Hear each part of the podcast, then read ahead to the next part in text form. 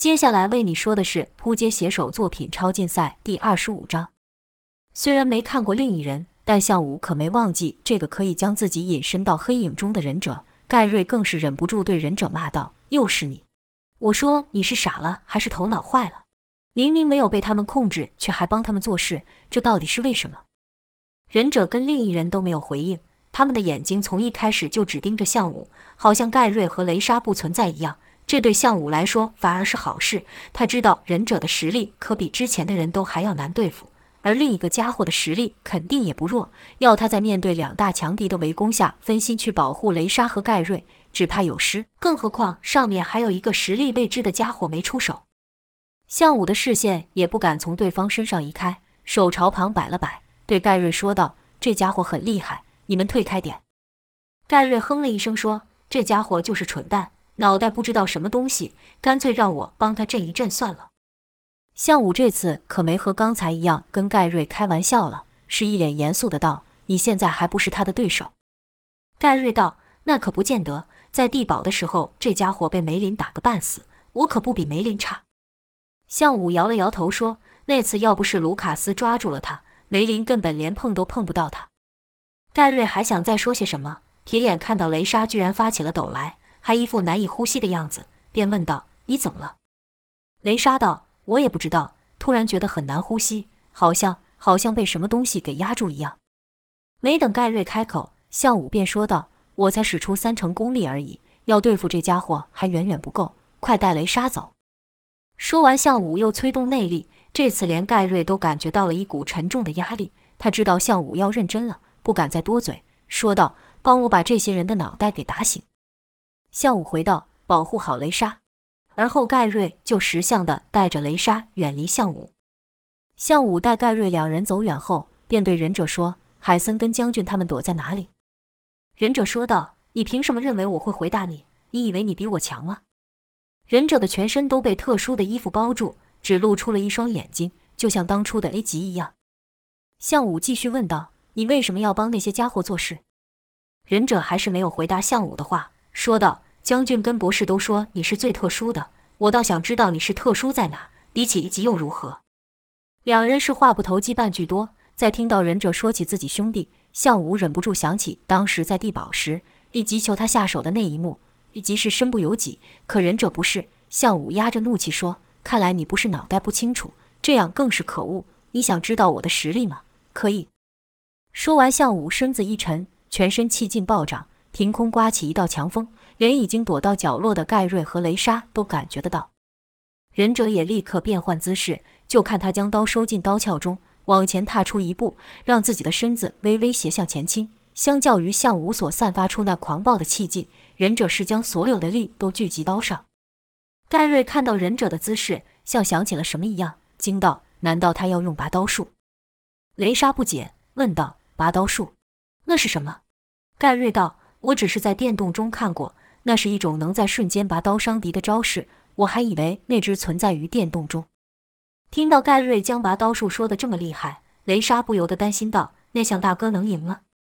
盖瑞就没有再接话了，因为他也不知道项武能不能赢。尽管他们都知道项武很厉害，但正如项武说的，忍者也不是个简单的人物。项武与忍者这一次对峙，比之一开始两人以快打快更加凶险，因为胜负就在一瞬间。连盖瑞都看出来忍者拔刀术的厉害，项武自然也感觉到了。项武就觉得忍者的气息好像消失了一样，即使忍者就在他的面前。项武也听闻过拔刀术，一直以来项武都以为这功夫已经失传了，没想到今天能亲眼见到。项武心里暗道：我可不能大意，要是我输了，盖瑞跟雷莎肯定也会遭他们的毒手。一想到要保护盖瑞和雷莎，项武原本愤怒的情绪就平复了下来。就看项武一个吐纳，气劲随之收起，忍者依旧不为所动，保持一样的姿势。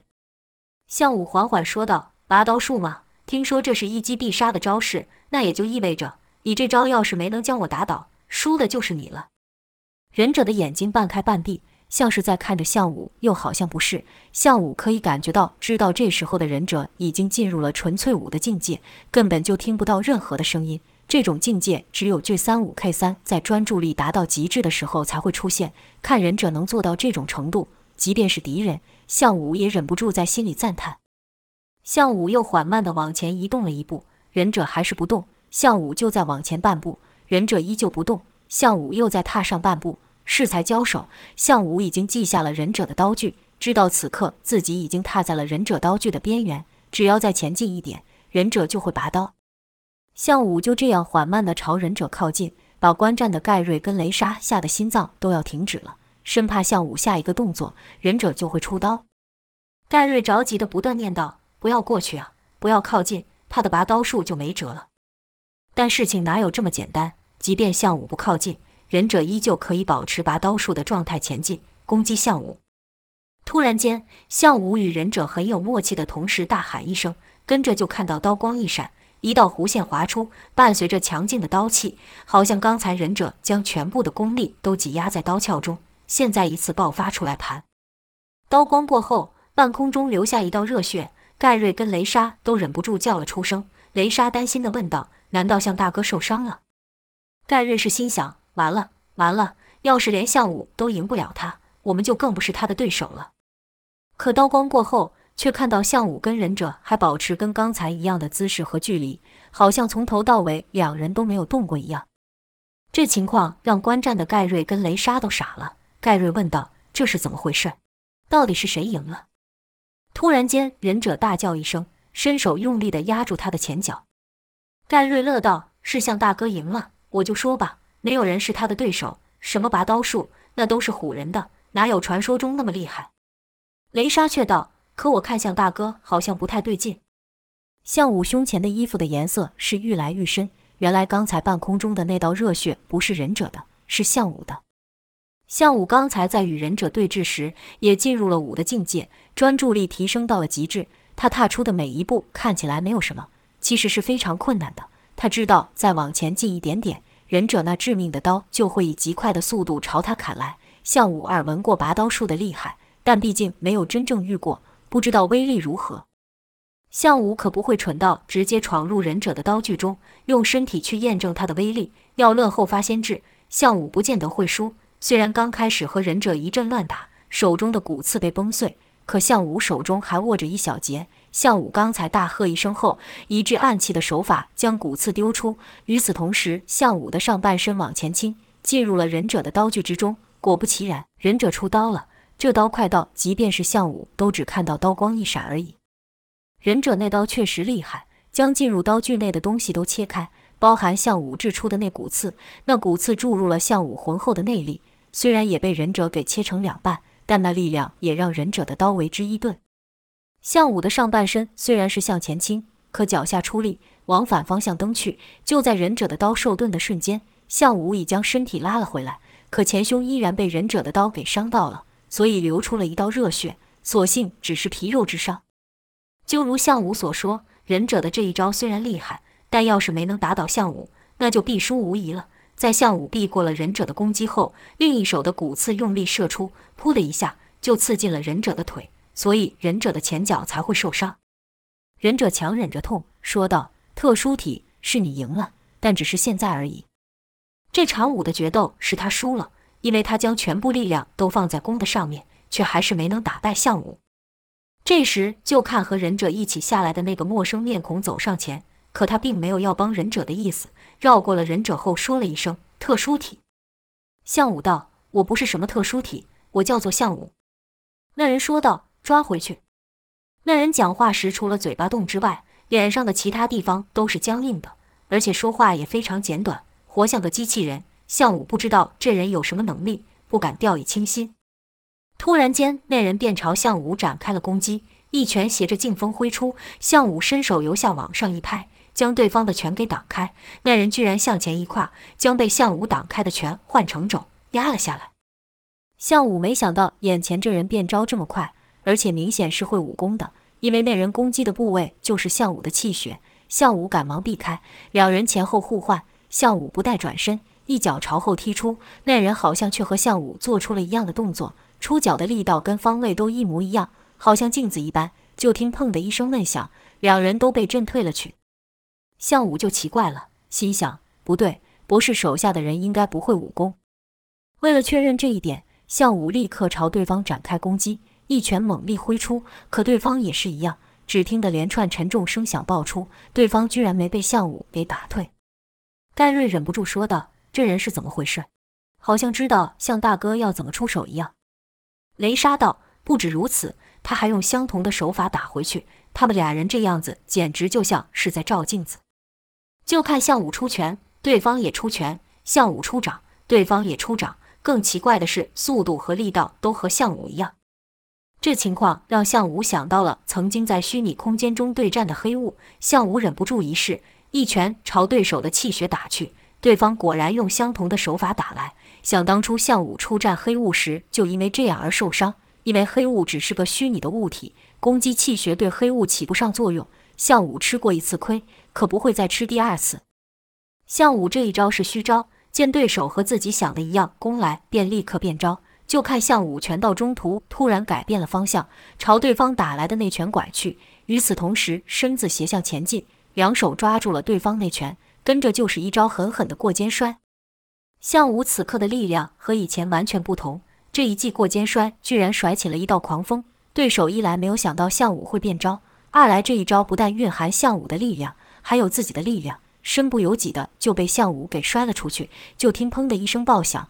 那人被狠狠地砸到地上，要是一般人中了项武这一招，估计五脏六腑就要被震碎。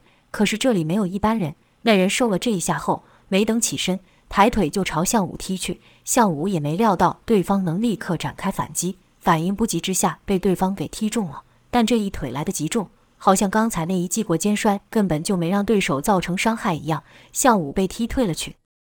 项武心想：怎么可能？这人的身体就算是铁做的，受了刚才那一招也不可能没事。难道这是他的能力吗？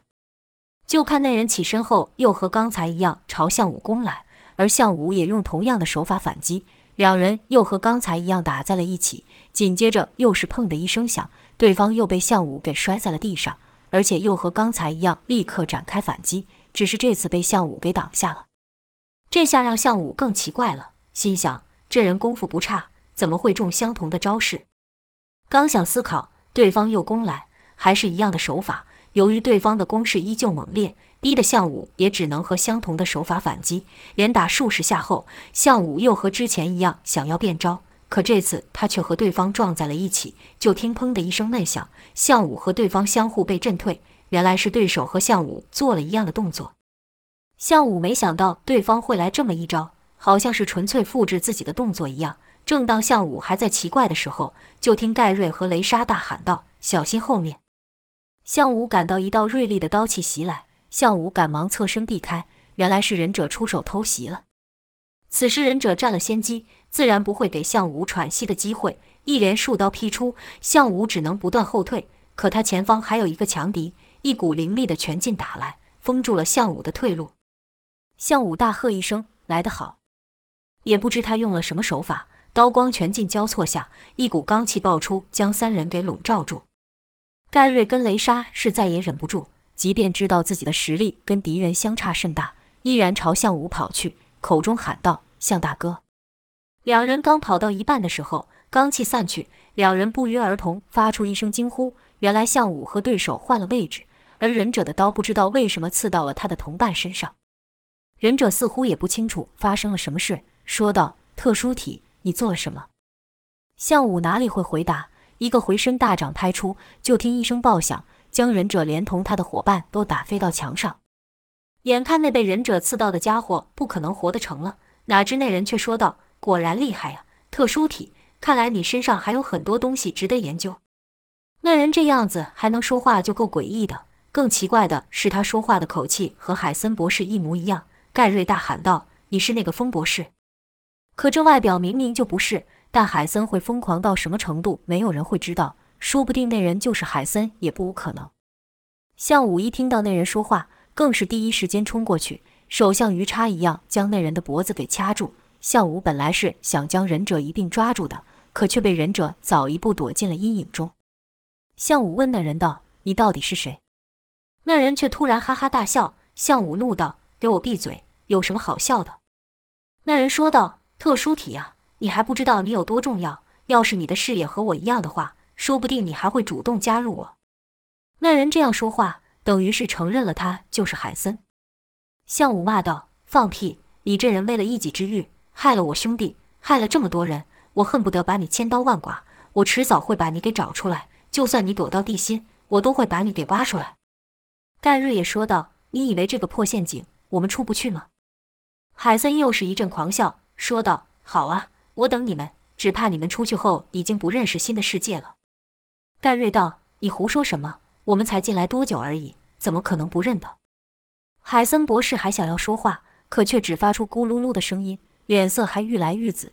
那是因为向武掐他的手不自觉地用上了力。向武为了知道多一些海森的讯息，只好将手给缩了回来。海森这才能说道：“你确定吗？”盖瑞问：“什么东西却不确定？”海森道：“我也知道这陷阱困不住你们，但却能把你们跟外面隔开一阵子，好让事情照计划发展下去。”向武不解，问道：“你到底想说什么？”海森道：“这里的每个人都具有能力，对吧？”向武道：“那又如何？”海森道：“你们就不好奇那个没下场和你们打斗的人的能力是什么吗？”听到海森说这句话，向武等人才想来，刚才确实还看到一个人影，立刻抬头去看，可那人已经不见了。盖瑞说：“你少在那边吓唬人了，我们知道你都做了哪些事，这些能力者都是被你们抛弃的，他们早就已经丧失了神智。”海森也不否认，说道：“所以才显得你们重要啊。”听到此，嫉恶如仇的向武是再也忍不住，一拳朝墙壁打去。砰的一声响，把盖瑞跟雷莎的耳朵震得嗡嗡叫。可海森却没有什么感觉，好像这肉体跟他的精神是完全分开的一样。向武是强忍着怒火，不然早就把眼前这人给打扁了。向武也懒得跟博士打哑谜了，直接问道：“说那人的能力是什么？”海森道：“你们知道时间是一个怎么样的概念吗？”海森没头没尾的冒出这一句，自然没人听得懂。盖瑞问道：“你又想胡说些什么？”海森道：“也是，说的太深了，以你们的智商，估计无法理解。”向武以命令的口气说道：“再多说一句废话，就让你永远不能说话。”海森道：“别急，你们总有时候觉得时间好像过了很久，但其实真正的时间却没过多久，又或者是感觉只是一下子，时间却已经过了很长的经验吧。”听海森这么一说，向武等人都不禁暗想：确实如此，也回想起了那些时刻。向武想到他刚开始练功的时候，总觉得时间过了很久，但却只是一下子；到后来练到一个境界后，明明只是一下子，可在睁眼时天色都暗了。盖瑞则想到跟美女约会的时候，总觉得时间过得特别快；雷莎则是想到每次他一使用完能力，就觉得非常疲倦，明明睡了一整天，却还是像刚躺下一样。雷莎便问道：“难道这跟那人的能力有关吗？”海森说道：“没错。”那人的能力不适合战斗，别说是你们了，只怕是随便一个普通人都能打倒他。但他却拥有让人产生时间错觉的能力。说完后，海森又笑了起来，说道：“我就说这个领域一切都是未知的，什么都有可能啊！你们简直就是奇迹般的存在。”海森笑了，向武等人可笑不出来。雷莎说道：“你的意思是我们以为只是过了短暂的时间，外面却已经过了很久？”海森道：“当然是这样。”为了不让你们察觉到异状，才安排这么多人和你们战斗。雷莎道：“你这么做的用意到底是什么？”海森道：“很快你们就会知道了。上面的世界已经变得很精彩了。”等话才说到一半，海森的头突然就垂了下去。看海森突然像死了一样，向武等人都觉得奇怪。盖瑞小声说道：“这家伙又在搞什么鬼？玩装死？”向武也不知道这是怎么一回事。但不论海森耍什么手段，他都不害怕。向武一把揪起海森的头发，将他的脸抬了起来，却已经一点血色也没有了。雷莎忍不住说道：“他好像是真死了。”这人腹部先是被忍者狠狠地刺了一刀，血流如注，而后又正面受到向武的重击，早就受了致命的伤。只是不知道为什么，海森能借由这人的身体说话。盖瑞问道：“你们说，他真的是那个风博士吗？”向武摇了摇头，说道：“不是，他的肉体跟心智好像是分开的一样。”向武心里有个更大的疑惑，就是这人比起之前与虚拟空间交手的黑雾，他的动作又更像自己了。雷莎问道：“心智跟身体分离，这有可能吗？”盖瑞道：“谁知道那风博士能做什么呢？你看看这些人，再看看我们，这些不可能的事情不都摆在眼前了吗？要说那风博士发明什么魔法或是巫术，把自己搞得跟鬼一样，附身在其他人身上，我也会相信。我看我们还是想想他刚才说的那话是什么意思。雷莎道：“时间的错觉吗？”说完，三人同时抬头往上看。这陷阱高是高，但要把他们几个困住，只怕还是不够。盖瑞喃喃道：“但我们也不会飞，该怎么出去呢？”雷莎伸手指向一人说：“用那个大块头怎么样？”雷莎说的大块头就是和盖瑞交手的那个肌肉男。那肌肉男被打倒后，身体并没有恢复原状，还是一样巨大。盖瑞道：“他能有什么用？”向武想了想，又看了看散落一地的骨刺，有很多都是长长一根完整的，说道。我有办法，跟着就看向武捡了许多的骨刺，交给盖瑞，说道：“拿着。”盖瑞不解，问道：“要做什么？”向武道：“自然是带你们出去。”向武走到肌肉男身前，这肌肉男经过几次变身后，身体已经大的不像样了，光是胳膊就比向武还高了。向武也忍不住说：“简直就和童话故事中的巨人一样。”但论力气，向武还是比这巨人大多了。他的身体被海森用超级血清改造过的肉体，就算不用能力，向武的力量也相当强大的。就看向武一抱起了肌肉男的胳膊，跟着脚一踏，腰一扭，居然块头比他大上数倍的肌肉男给移动了。一开始还只是拖着肌肉男，但随着向武转圈的速度愈来愈快，肌肉男也因为离心力的关系，巨大的身体整个腾空了起来。这情况让盖瑞忍不住小声问雷莎：“他现在有使出能力吗？”雷莎摇了摇头，说道：“似乎还没有。”盖瑞吐了吐舌头，说：“也就是说，我费尽全力才打倒的肌肉男，他连能力都没用上，就把他给解决了。”雷莎道：“我看你就别再拿自己跟向大哥做比较了。”盖瑞道：“怎么，小看我呀？你没听博士说这一切都是未知的话？说不定我的能力还能变强，甚至……哼哼。”盖瑞本想说超越向武的，但觉得这样说口气似乎太大了。便用哼哼代替。雷莎吐槽道：“这时候你又信你口中那风博士的话了？”突然间，砰的一声响，是肌肉男被甩到了墙上所发出的声音。巨大的回音把盖瑞跟雷莎的耳朵震得暂时听不到话。就在向武将肌肉男甩出去时，大喊道：“把骨刺拿给我！”盖瑞赶忙将骨刺交给向武，向武抱着骨刺。纵身跃到了肌肉男身上，向武把飞檐走壁的功夫用在肌肉男身上，就看向武快速移动，紧接着是一阵阵的刺耳声响，那是向武将手中骨刺刺入墙上的声音。过了一会，肌肉男就被钉在墙上，等于是他们爬上去的一个人形阶梯。向武借着肌肉男的高度跳到了突出的平台上，用相同的方法将骨刺插入墙中，爬到了第二层，如此反复。到了最上面一层后，见离出口不远了，向武才跳下来。盖瑞赶忙上前问道：“怎么样，出得去吗？”向武点了点头。雷莎则是担心道：“如果真的像博士说的，不知道外面的世界现在变得怎么样了。”盖瑞去了一声说：“说不定那家伙是故意说话骗我们。”向武则是说：“这一切等我们出去后就知道了。走吧。”两人就跟着向武走到肌肉男的身前。向武一手是一个，跟刚才一样跑在肌肉男身上，而且速度丝毫没有减慢，一口气来到了最上层。这里离出口还有一段距离。向武深吸一口气后，朝落脚处猛力一蹬，跟着又是一蹬，就这样一来一回，呈 Z 字形往上去。倏的一下，三人跳出了洞口。盖瑞跟雷莎松了口气，说：“终于出来了。”身旁还是那些奇怪的巨大石块。起初见到这些巨石的时候，三人只觉得说不出的诡异。但现在再见到，反而觉得高兴。此时已经是黑夜了，天上无云，是满天的星空。不知道是不是困在陷阱太久，三人都没说话，静静的抬头看天。过了一会，盖瑞突然笑了起来，说道：“我就说那风博士是骗人的吧？什么时间错觉，什么世界大变，都是胡说八道。”